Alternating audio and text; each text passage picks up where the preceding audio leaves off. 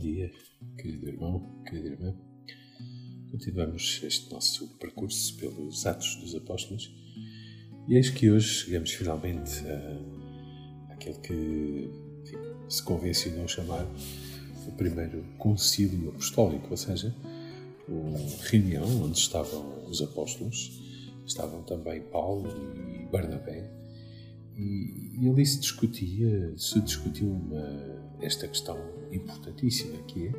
saber se os, se os judeus, eh, melhor, saber se aqueles que não eram judeus, os pagãos, se tinham ou não que, digamos assim, cumprir os rituais do, os rituais que eram, enfim, da lei da lei judaica. E, e nós vemos esta passagem, passagem de hoje, vemos dois discursos. O discurso que Pedro faz e que onde conta a sua experiência, não é? que Deus lhe, eh, que o chamou a ser, eh, digamos assim, em primeiro lugar deu esta, esta missão de ser a cabeça do colégio apostólico, ou seja, responsável, a última, a última voz da Igreja, não é? e por isso nós hoje temos, uh, nós hoje temos o Papa Francisco, que é de facto o sucessor sucessor de São Pedro e por isso a sua, a sua palavra é, de facto, a, a última palavra sobre as questões da doutrina e, e, da moral, ou seja, não fazemos tudo igual ao que o Papa Francisco faz, mas nas, naquelas que são as questões centrais da nossa fé, permanecemos um, unidos, uh, unidos ao Papa e por isso temos esta por isso toda a Igreja tem esta cabeça, esta única cabeça que é o Papa Francisco, que vem precisamente aqui de Pedro. Agora, claro que eh, os apóstolos, ou seja, eh, isto não é uma ditadura,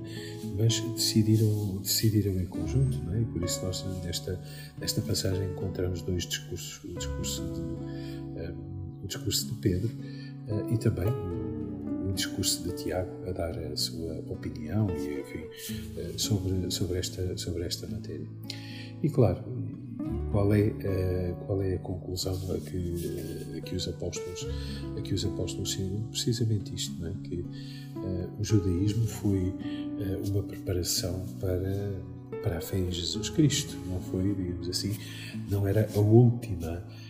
a última palavra sobre, sobre a salvação. E por isso aqueles que não pertenciam ao povo judaico tinham agora, não precisavam de submeter às, às normas e às leis de Israel, mas que, pela sua fé em Jesus Cristo, isso, lhe, isso lhes bastava com este com o gesto de, eh, do batismo, conforme, eh, conforme São Mateus nos deixa no, no final do Evangelho, do seu Evangelho, e manda os apóstolos irem por todo o mundo. E, portanto, já não era necessário precisamente este, estes ritos, eh, estes ritos do, do judaísmo. E, portanto, é esta, é esta a decisão. Claro, no meio disto tudo há, há esta, também esta consciência de que era importante que aqueles que vinham, ou seja, nem os judeus fazerem, fazerem este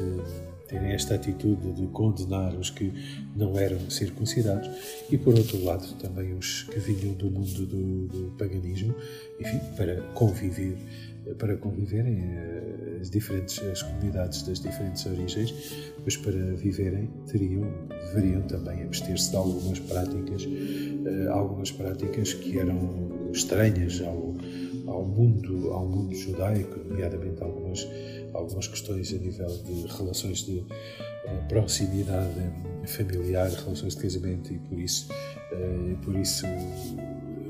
uma das, digamos assim, uma das resoluções é precisamente esta de que de se abstraírem de relações imorais e, por outro lado, coisas que tinham a ver com a com as práticas dos pagãos, nomeadamente as carnes oferecidas aos ídolos, a, a questão, a questão do, do, sangue que os judeus eh, comiam todos os seus eh, comiam os seus animais animais sem sangue, porque o sangue para eles era um sinal de vida. E, portanto, eh, os apóstolos chegam, de facto, aqui a este, a este consenso, a este, digamos assim, esta solução, a esta via, esta via média em que estávamos cada um prescinde das coisas que são uh, supérfluas nas, nas, suas práticas para, no essencial, permanecer com a fé em Jesus Cristo. E é precisamente este permanecer da fé que nós encontramos no, no Evangelho. Jesus, Jesus fala aos discípulos em permanecer no seu amor e guardar os seus mandamentos. Claro, muitas vezes, até nas nossas relações uns com os outros, é fácil nós termos momentos em que nos sentimos muito bem,